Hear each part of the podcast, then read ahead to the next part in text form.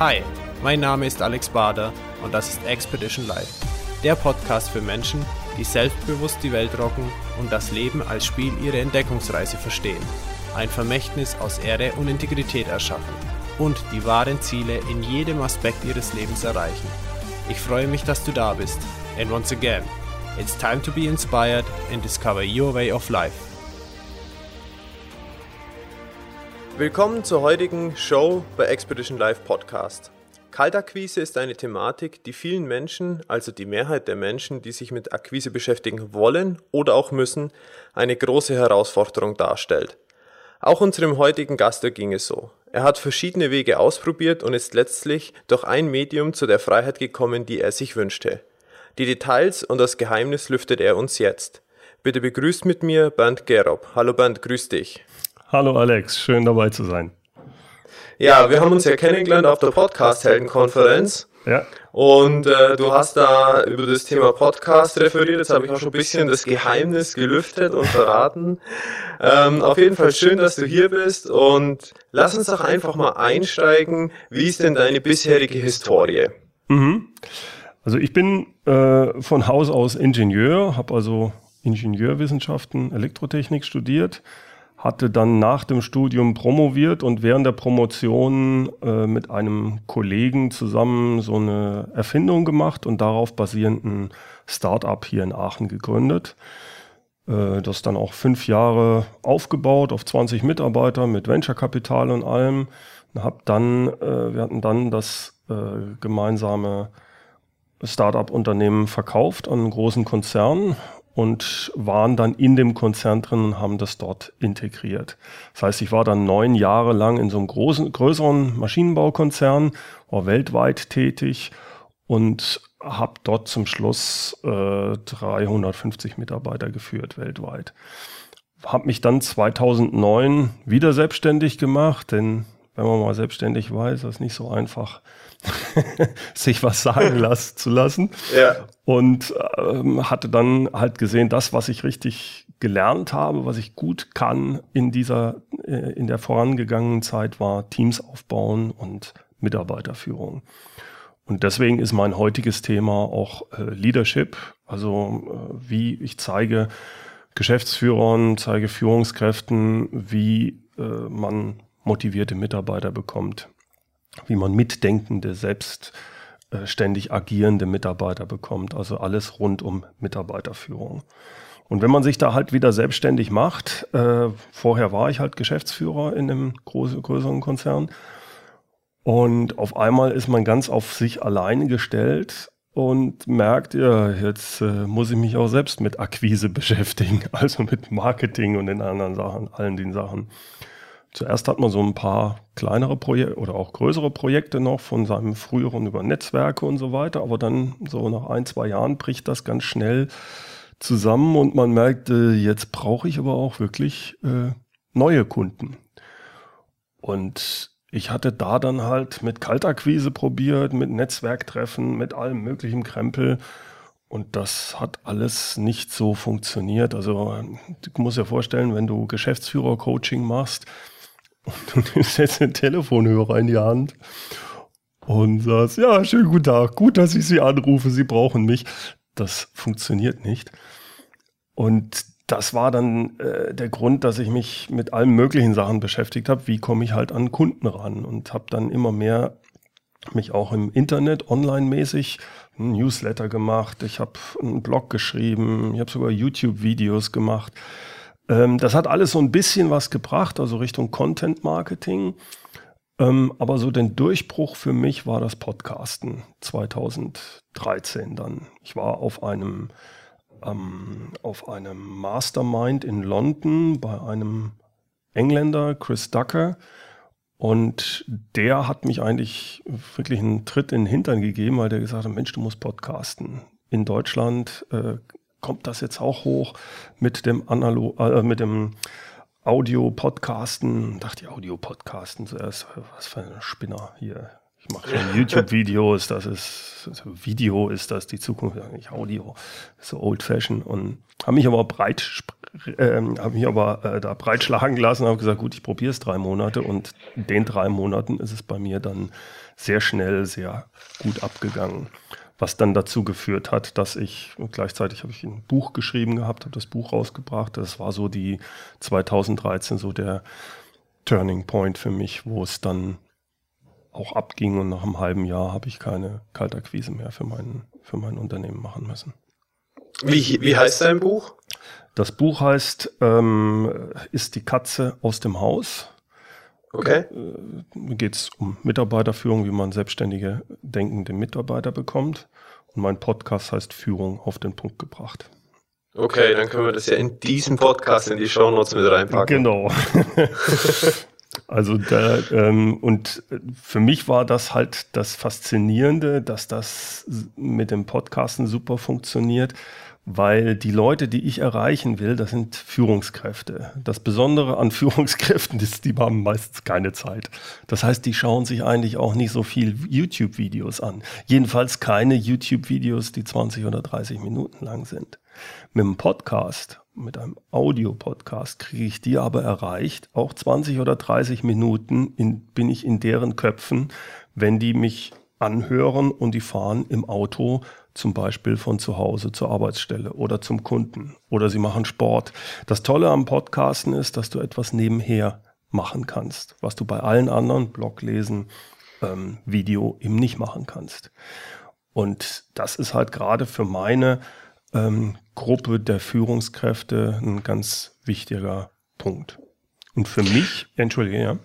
Ja, äh, Frage an der Stelle, Band, weil das, was mich am Podcasten so begeistert, die Frage dahinter ist, ob du das bestätigen kannst, ist, wenn jetzt das Ganze per Audio ohne Video ist, man hat ja immer Bilder im Kopf, jeder baut ja sich seine eigene Realität und seine eigenen Bilder.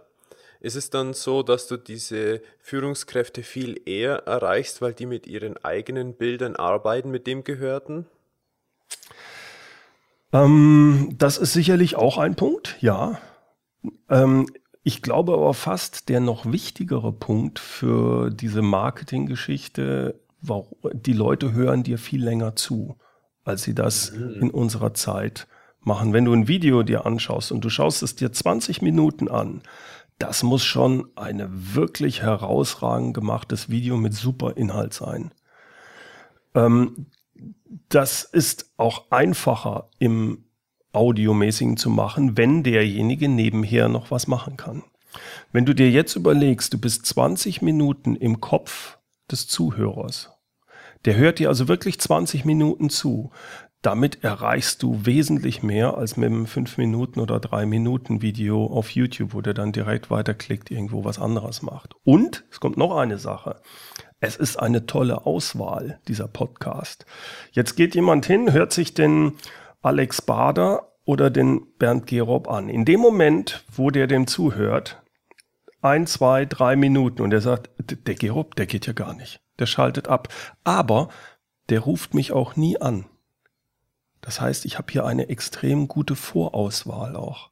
Die Leute, die sich aber meinen Podcast wirklich längere Zeit angehört haben, vielleicht mehrere Folgen sogar, und dann in dem Moment irgendwann ein Problem haben, dass sie sagen, wir müssen jetzt mal einen Workshop hier machen, Weiterbildung, Leadership, was weiß ich. Da war doch, habe ich doch den Gerob gehört, den rufe ich jetzt mal an. In dem Moment bin ich in einem Expertenstatus bei dem im Kopf. Das mhm. heißt, wenn der mich anruft, ist der, wie soll ich sagen, das ist kein kalter Kontakt, sondern er selbst ruft mich an. Und gleichzeitig hat er mich schon häufiger gehört. Ich bin wie soll ich sagen, ich bin so positioniert bei dem, dass der eigentlich sich schon fast entschieden hat für mich. Der, der, der vergleicht gar nicht groß, sondern der sagt, ich habe den jetzt schon die ganze Zeit, genau den Gerob will ich haben. Und das bedeutet, ich habe auch viel weniger Probleme mit äh, Preis oder irgendwas in der Richtung, weil ich schon so positioniert bin, dass derjenige mit mir zusammenarbeiten möchte und das Vertrauen aufgebaut habe. Mhm. Ja, sehr gut. Das Vertrauen, ich denke, das ist das Wichtige, dass äh, durch, weil er schaltet, genau wie du sagst, er würde es sonst einfach abschalten und so, wenn er dabei bleibt, stärkt das einfach dieses Vertrauen, diese Bindung. Genau. Und wenn du das halt regelmäßig machst, so wie du ja auch äh, regelmäßig Folgen rausbringst und die Leute sagen, ah, super, jetzt ist wieder eine Folge raus und die hören sich das an, so, so werden die richtig zu ähm, über die äh, Wochen oder Monate bist du bei denen ein Teil. Und wenn die dann ein Problem haben und da ne, jemanden brauchen, der sie unterstützt, dann poppst du in deren Kopf automatisch hoch.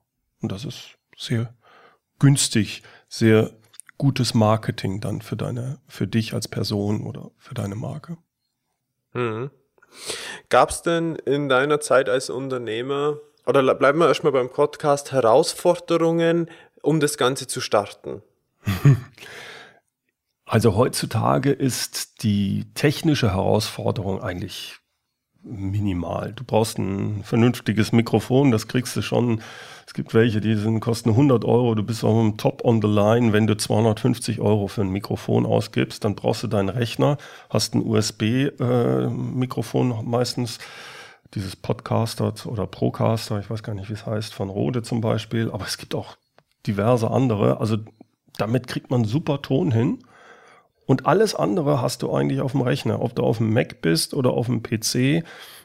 Du brauchst keine besondere Software dir kaufen. Die gibt es meistens kostenlos dazu und dann kannst du loslegen. Die, also die, die technische Hürde ist in den letzten Jahren sehr klein geworden. Die größere Hürde für viele ist, dass sie sagen, ja, ich, ähm, oh, jetzt rede ich einfach drauf los und, und ich, ich, meine Stimme ist so furchtbar, ne? Das ist natürlich auch äh, reine Gewöhnungssache, weil du sprichst, wie du sprichst. Und ähm, nur man ist es halt nicht so gewohnt. Die andere Sache, die man sich vornehmen sollte, nicht einfach einen Podcast zu machen und loszureden, sondern es muss genau oder es sollte möglichst so positioniert sein, dass ich in einem bestimmten The über ein bestimmtes Thema spreche. Und das Thema muss etwas sein, was mich auch wirklich fasziniert. Das kommt mittel- oder langfristig immer rüber. Das hat auch noch einen anderen Grund, weil äh, ein Podcast funktioniert dann, wenn er regelmäßig kommt. Soll er regelmäßig kommen, ist es sinnvoll, dass ich natürlich da auch genügend drüber reden kann. Oder ich mache halt Interviewfolgen. Aber auch da muss ich ja schauen, welche Themen habe ich denn, die ich mit den ähm, Interviewgästen bespreche.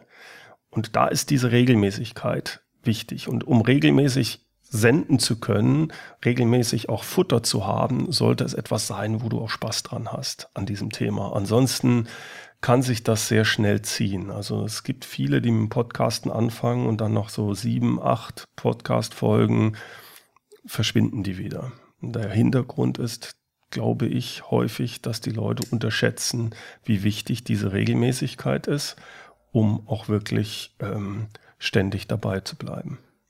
Ja, also absolute Zustimmung da von meiner Seite. Ich meine, wir machen ja hier gerade ein Podcast-Interview und äh, ich kann da wirklich nur zustimmen. Bedeutet die Regelmäßigkeit und man muss sich schon drum, hm, ich will jetzt nicht sagen bemühen, aber man muss dranbleiben, die Themen und Gäste auszuwählen äh, und da Zeit zu investieren. Ja.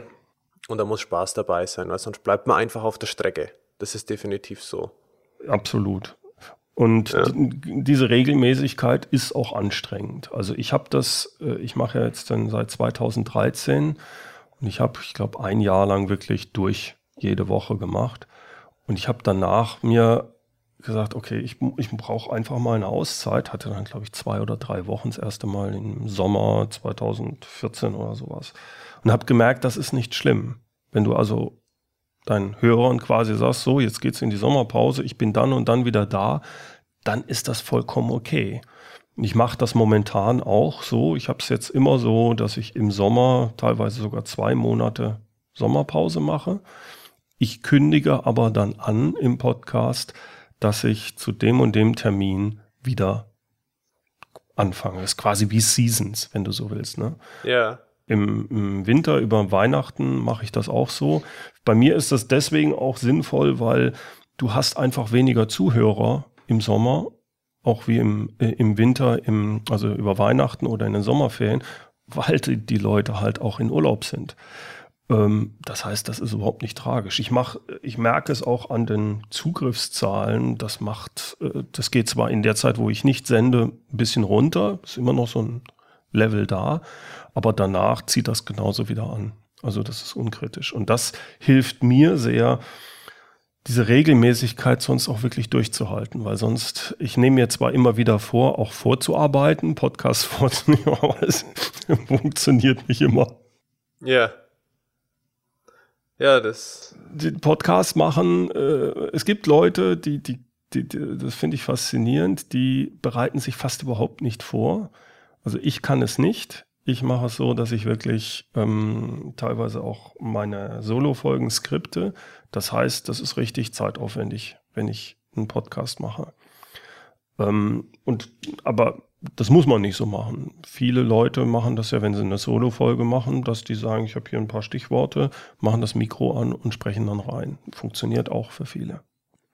Ja, das ist, ich glaube, da muss man die eigene Infrastruktur, die eigene Funktionsweise kennenlernen. Wie tickt man am besten? Richtig, genau genau. Wie, wie war das denn bei dir? Hast du, als du den Podcast gestartet hast, dieses Projekt Podcast, also diesen Kanal Marketing thematisch für dich, hast du vorproduziert? Also hast du gewisse Folgen im Vorlauf gehabt oder war das nur so die erste Folge, bist raus und hast dann die nächste gemacht? Nein, nein, ich habe vorproduziert. Ich hatte, boah, weiß ich gar nicht mehr, sicherlich vier oder fünf Folgen vorproduziert.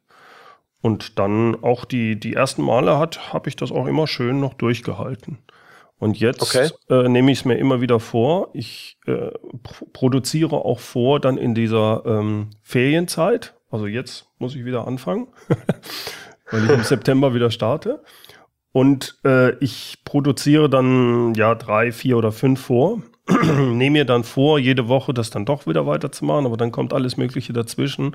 Und kurz vor Ende der Season bin ich dann meistens doch noch so, dass wenn mein Podcast morgens um Mittwochs morgens um 6 Uhr rauskommt, ähm, dass ich dann am Dienstagabend noch an der Podcast-Folge schraube. Also ich krieg's ja. irgendwie nicht hin. ja, das ist, äh, kommt mir sehr bekannt vor. ähm, also, wie war das denn für dich beim Anfangen mit dem Podcast und Vorproduzieren? Hattest du manchmal das Gefühl so, wow, das zieht sich aber jetzt lang oder ob das wirklich funktioniert, wenn ich damit starte? Und warst du vielleicht auch kurz davor abzubrechen? Also, äh, es hat lang, äh, äh ich, ich sagte ja, der Chris Tucker und bei diesem Mastermind auch der Maron Barekit, ähm, die haben mich ziemlich behagt, dass ich damit anfange.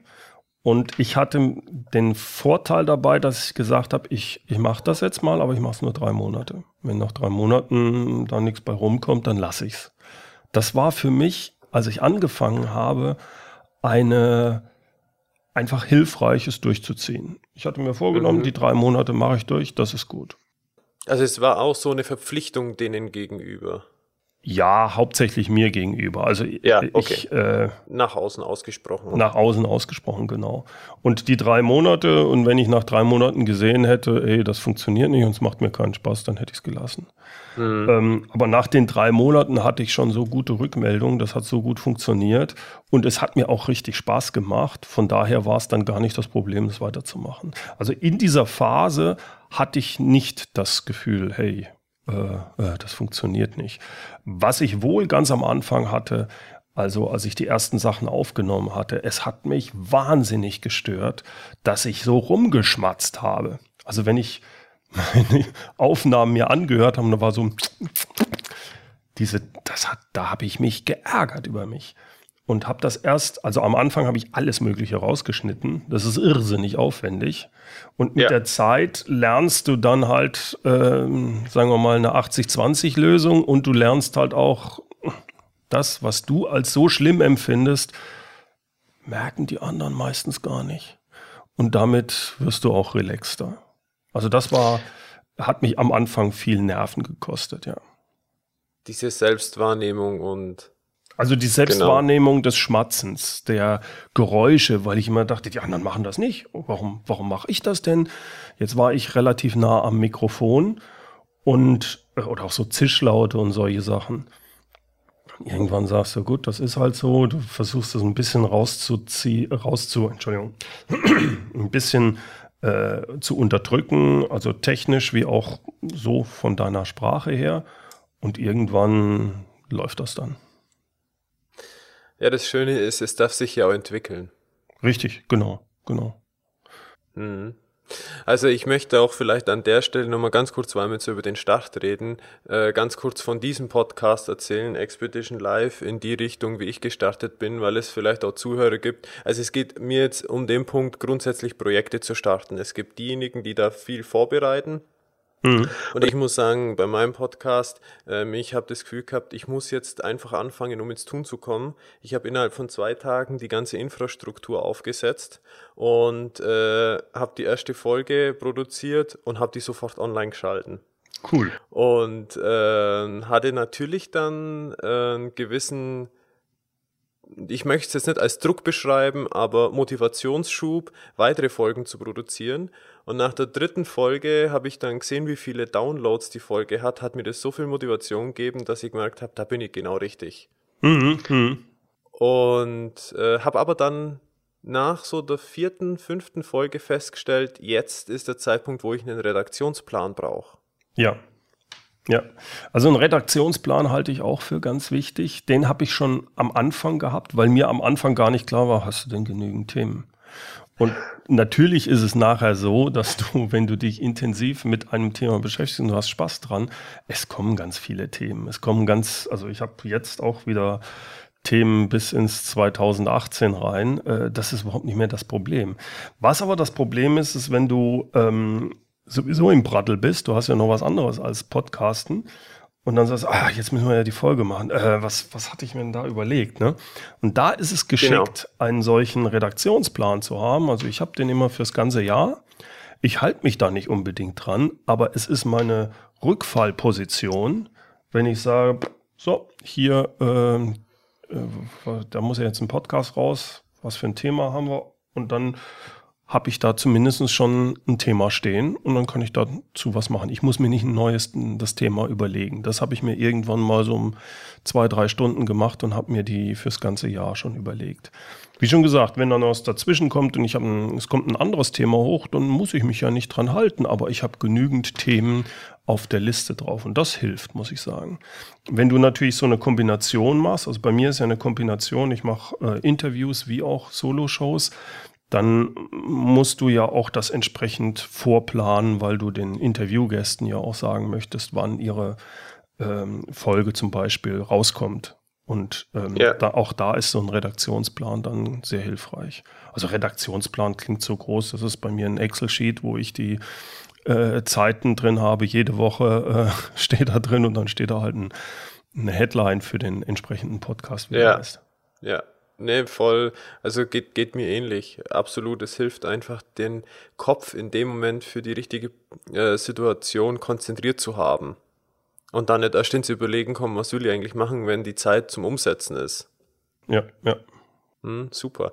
Okay, also ich meine, ich glaube, wir könnten, wir zwei, wir könnten uns jetzt in das Thema noch, noch viel, viel äh, tiefer reinknien, was das Podcasten angeht.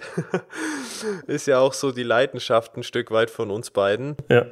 Ähm, lass uns ein bisschen zurückkommen zum Thema Unternehmertum und äh, was das Ganze mit dir gemacht hat. Also welche Freiheit hat es dir denn gegeben? Du hast erwähnt, du hast nicht mehr akquirieren müssen. Was hat es denn bewirkt bei dir? Also äh, es, als, auch als Unternehmer hast du ja äh, oder Selbstständiger hast du bestimmte Aufgaben, die dir viel Spaß machen und bestimmte Aufgaben, die dir wenig Spaß machen. Ähm, bestimmte Sachen kannst du recht gut delegieren. Also bei mir ist das zum Beispiel Buchhaltung, Steuer. Das ist so für mich das uh, furchtbar. Das raubt mir Energie ohne Ende. Also das habe ich sehr schnell auch, soweit es geht, delegieren können. Jetzt gibt es aber andere Sachen, eben Marketing und ähm, Kundenakquise, die kannst du nicht so einfach delegieren. Da musst du, vor allem wenn du jetzt keine Mitarbeiter hast, die musst du selber machen. Das kannst du auch nicht so einfach delegieren. Das habe ich am Anfang. Es kommen ja Leute auf dich zu, die dir sagen, ja, wir machen die Akquise für sie. Also ich habe damit sehr schlechte Erfahrungen gemacht, das funktioniert alles nicht. Natürlich denkst du, oh, endlich, ich will doch nur hier Leadership machen und lass mich mit dem Zeug in Ruhe.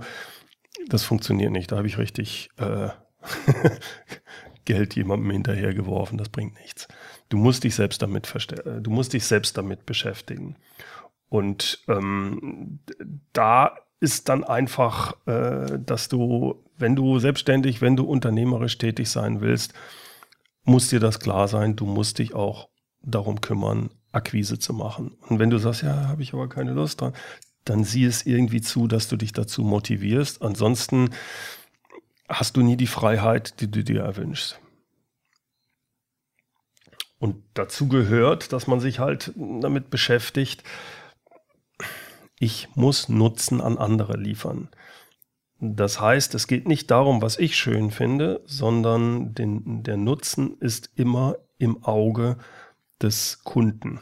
Also muss ich lernen, so zu formulieren und so den Kunden abzuholen, dass ich auch wirklich auf seine, ähm, ja, auf seine Pain Points ähm, äh, reagieren kann und ihm da was anbieten kann, wo er sagt, jo, dafür bin ich bereit, Geld zu geben. Wenn du das nicht schaffst und wenn du dich damit nicht beschäftigst, dann wirst du es verdammt schwer haben. Ich glaube, da sind viele, also gerade in meinem Bereich der Coaches, die sagen, ich will doch nur coachen. Ja, aber dann lass dich anstellen. Das funktioniert nicht, wenn du nicht selbst bereit bist, auch zu lernen, zu verkaufen. Das habe ich wirklich in den letzten Jahren ganz klar für mich gesehen. Wenn du es nicht verkaufen kannst, ist es nichts wert. Was wäre denn jetzt halt so dein äh, Tipp äh, jetzt für einen Hörer, der sagt, ja, aber wie fange ich jetzt an? Was könnte ein erster Schritt sein, den ich tun kann oder muss, um da reinzukommen? Ja, erstmal kommt es darauf an, wo wir stehen. Ne? Also wenn jemand ähm, zum Beispiel jetzt sagt, gut, ich habe eine tolle Coaching-Ausbildung, ich suche meine Kunden, dann würde ich mir erstmal Gedanken machen, für wen will ich da sein? Wer sind meine Kunden? Ja, ich kann eigentlich alles. Das hilft überhaupt nichts. Damit bist du tot. Du musst dich positionieren und je normalerweise sagt man, da ist viel dran, je spitzer du dich positionierst, desto besser. Das heißt, wenn du ein Coach bist, dann sagst du nicht, ich kann jeden coachen, sondern es gibt ein bestimmtes Klientel, für die du hervorragend passt. Bei mir ist das so, so hatte ich auch mich positioniert. Ich bin von Haus aus Ingenieur. Natürlich, Führung ist ein breites Thema, aber ich sage, ich bin dann besonders gut, wenn ich in einem für kleine mittelständische Unternehmen, da kenne ich mich aus, ich kann keinen Vorstandsvorsitzenden coachen oder dem große Tipps geben, ähm, bis so 200, 300 Mitarbeiter, da kenne ich mich aus. Am besten mit technischem Background. Äh, dafür die ähm, äh, alles, was rund mit Führung und Strategie zu tun hat. Da bin ich gut im technischen Umfeld. Natürlich, mit der Zeit weicht das auf. Mit der Zeit kommen auch aus ganz anderen Bereichen vielleicht Leute auf dich zu. Und dann kannst du dir entscheiden, ob, du da, ob das funktioniert, weil du schon Bekanntheitsgrad hast oder sonst was, kommen die auf dich zu. Und die trauen dir das auch zu. Und das funktioniert auch. Aber um im Markt wahrgenommen zu werden, authentisch wahrgenommen zu werden, ist eine richtig gute spitze Positionierung meiner Ansicht nach ganz entscheidend. Das heißt, wenn du jetzt davor stehst, dich selbstständig zu machen und du bist zum Beispiel halt Coach, dann überleg dir nicht, was kann ich alles, sondern wer sind die Leute, mit denen ich zusammenarbeiten möchte und denen ich nutzen möchte. Und dann kannst du überlegen, was ist deren, was sind deren größten Probleme und wie kann ich denen dabei helfen, Nutzen zu bringen. Wenn du das richtig gut machst, dann kommst du an die Leute ran die Leute werden, sind bereit, für diesen Nutzen zu bezahlen und äh, dann hast du eine große Chance, damit auch erfolgreich zu sein. Es ist übrigens noch ein weiterer Vorteil, wenn du so vorgehst. Du suchst dir natürlich die Gruppen aus, für die du da sein wirst, mit denen du gut kannst, wo es Spaß macht. Es macht keinen Sinn, sich eine Gruppe zu suchen, die du überhaupt nicht magst. Menschen, wo du denkst, ah, das sind ja, hm, aber die haben viel Geld. Jetzt versuche ich, denen irgendwas anzudrehen. Das wird nicht funktionieren. Es gibt ein Buch von Stefan Mehrer, das heißt Die Kunst, seine Kunden zu lieben. und Liebe ist jetzt ein starker Begriff dafür vielleicht, mögen würde vielleicht ausreichen, aber es trifft den Punkt. Wenn du dich wirklich mit einer Gruppe beschäftigst und dir sind die Leute sympathisch, die da sind. Also mir sind meine Kunden sympathisch, die äh, auch einen technischen Background zum Beispiel haben, die jetzt ihre Schwierigkeiten mit der Führung haben. Ich, ich sehe mich vor 20 Jahren teilweise in diesen Menschen. Und da, da, da hat man ein ganz anderes Verhältnis zu. Und das merken die Leute. Und deswegen ist es einfacher, mit denen zusammenzuarbeiten. Und es ist auch einfacher, die zu verstehen. Was treibt die wirklich an?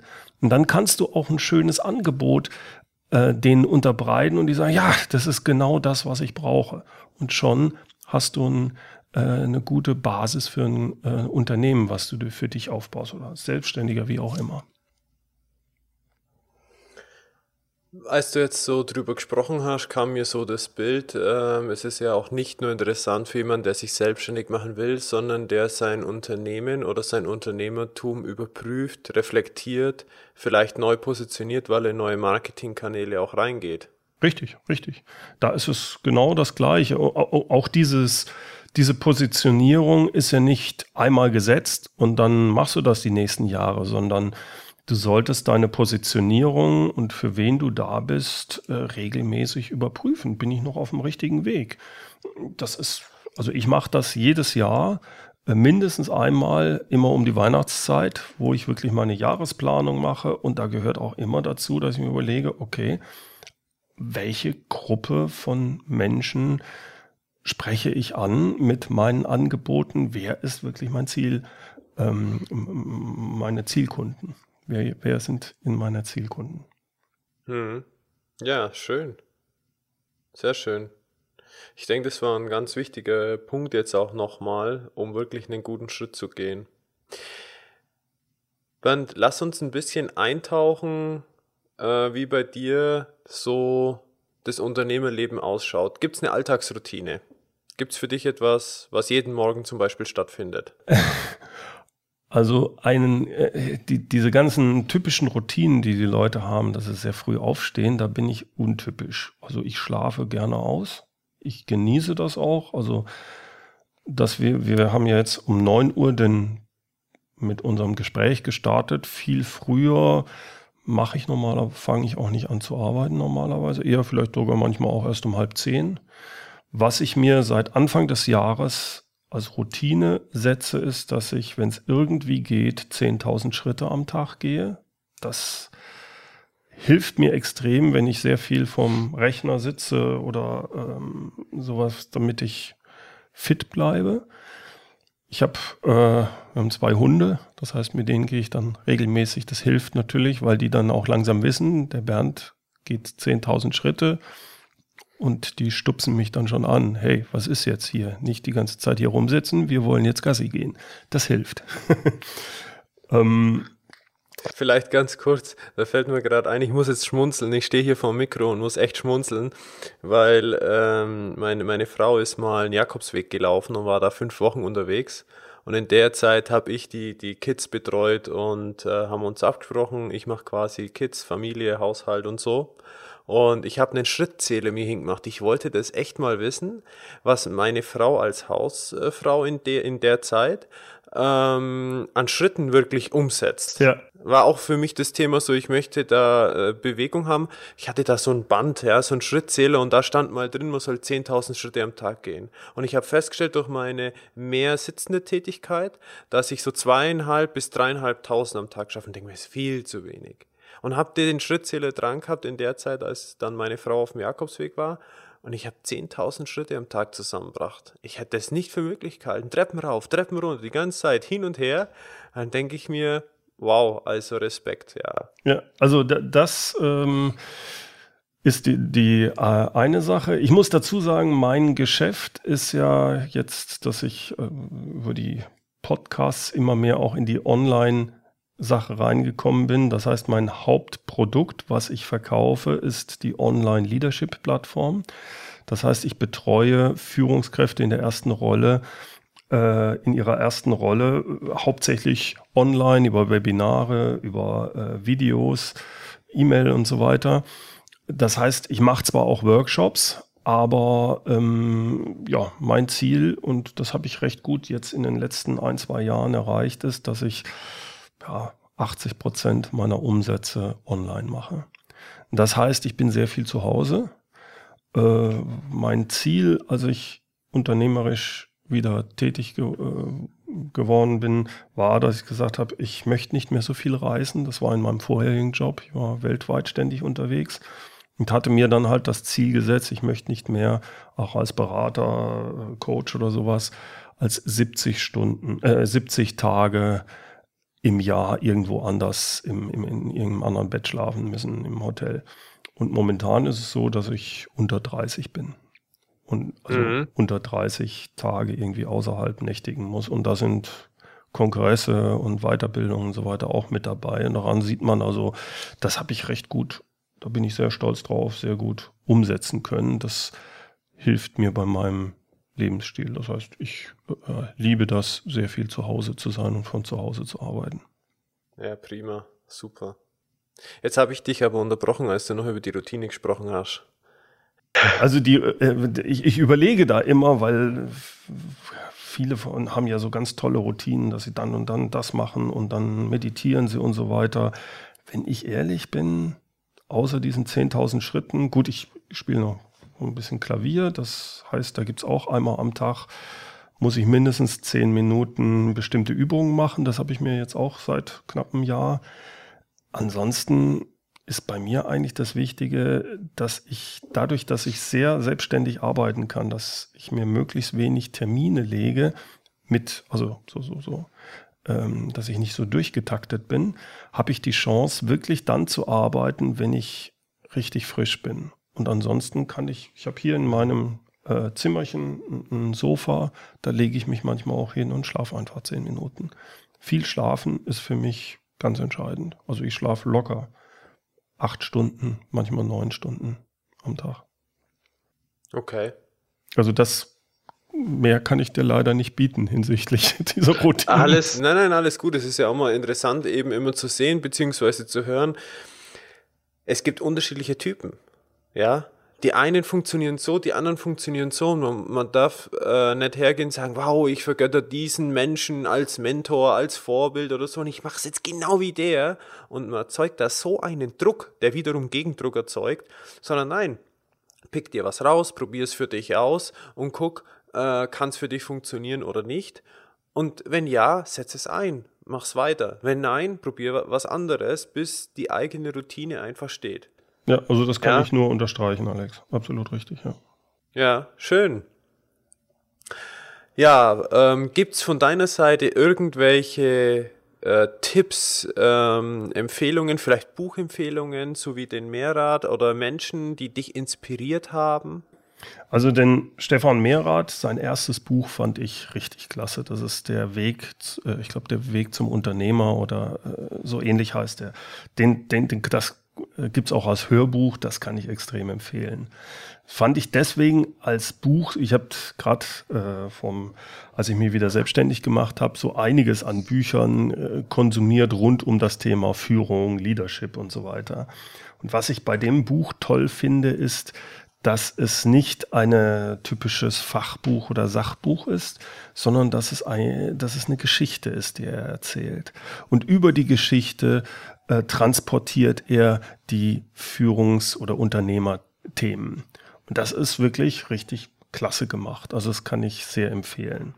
Das andere Buch, was einen sehr starken Einfluss auf mich hatte, war von äh, Start with Why von Simon Sinek. Hm, auf ihn bin ich damals gekommen, weil er einen ganz tollen TED-Talk hat, so 18 Minuten, ist in Englisch, gibt es aber auch, glaube ich, mit deutschen Untertiteln, wo er diese drei goldenen Kreise beschreibt. Ähm, das hat mich auch sehr fasziniert und, und hat es auch so ein bisschen geklickt bei mir, wie wichtig die Unternehmensvision, das Warum ist. Also die, die, Idee dahinter ist, dass alle möglichen Leute, wenn du die fragst in einem Unternehmen, die können dir direkt sagen, was sie tun. Ja, was weiß ich, wir verkaufen Computer. Und dann, ja, wie macht ihr das? Ja, wir haben einen ganz tollen Service, wir haben die und die patentierte Technologie, la la la. Aber auf die entscheidende Frage, und die ist im Innersten, das ist das Warum. Warum tut ihr, was ihr tut? Wenn dann als Antwort kommt, ja, äh, um Geld zu verdienen, dann ist das Prinzip nicht verstanden. Denn es geht mhm. nie darum, nur Geld zu verdienen. Geld ist Mittel zum Zweck. Warum gibt es da ein Unternehmen? Da kommt dann wieder dieser, irgendwas muss nach außerhalb, um Kunden nutzen, um, um die Welt besser zu machen, um was weiß ich. Wenn das nicht klar ist, dann funktioniert es nicht. Und das, finde ich, kann ich da sehr empfehlen, sich einfach mal diesen TED Talk anzuschauen von Simon Sinek, Start with Why. Ja, den packe ich auf jeden Fall mit in die Show Notes mit rein. Also ich kenne den auch, der ist wirklich gut, den kann ich wirklich nur empfehlen. Pack mal definitiv mit rein. Prima. Ja, schön. Danke, dass du dabei bist und diesen Podcast hörst. Wenn dir diese Folge gefällt, du eine Erkenntnis für dein Leben oder Integrität gewonnen hast, dann schreibe eine Bewertung auf iTunes und abonniere den Expedition Live Podcast für künftige Episoden. Nutze die Chance jetzt gleich und trage dich auf www.alexbader.com für den Newsletter ein. Hier bekommst du laufend ergänzende Inhalte rund um ein Leben voller Verantwortung und Integrität. Nochmals vielen Dank und denk daran, sei inspiriert und glaub an dich. Bis bald in der nächsten Episode von Expedition Live Podcast. Ja, Bernd, wir kommen zum Schluss unseres Interviews. Ähm, gibt es noch irgendetwas, was du den Hörern mitgeben möchtest? Ich denke, wenn du als Unternehmer unterwegs bist oder als Selbstständiger, ähm, es gibt so ein paar Sachen, wir haben vorhin ganz am Anfang drüber gesprochen, egal was du machst, äh, es ist immer günstig, einen Plan zu machen, aber erstens geht der nicht auf. Aber es ist trotzdem wichtig, den Plan zu machen. Also sei, gerade wenn du ein kleines Unternehmen hast, du musst agil sein, ist es nicht schlimm. Es wird immer anders kommen, als du denkst. Und äh, mir geht es so, wir hatten vorhin drüber gesprochen, wir denken immer, es muss alles ganz schnell gehen. Es geht nicht schnell. Es, die Stetigkeit, die Regelmäßigkeit ist äh, das Wichtige. Und als Unternehmer ist man da, man möchte, dass die Sachen viel schneller passieren. Das passiert nicht so schnell. Das ist aber auch ganz normal. Ich denke, das ist eine Sache, da, da Ruhe reinzubringen. Ähm, man überschätzt was man in einem Jahr erreichen kann und unterschätzt häufig, was man in drei Jahren umsetzen kann. Hm. Ja, volle Zustimmung auch hier. Schön. Ja, Band, ich danke dir für das Interview, dass du hier warst und äh, freue mich mit dir in Kontakt zu sein. Ähm, macht mir viel Spaß, mich mit dir auszutauschen. Ja, das und geht mir auch so, dir, Ja, super. Äh, wünsche dir auf jeden Fall auf diesem Weg alles Gute und äh, freue mich, wenn wir uns bald wieder hören. Sehr gerne. Vielen Dank, Alex.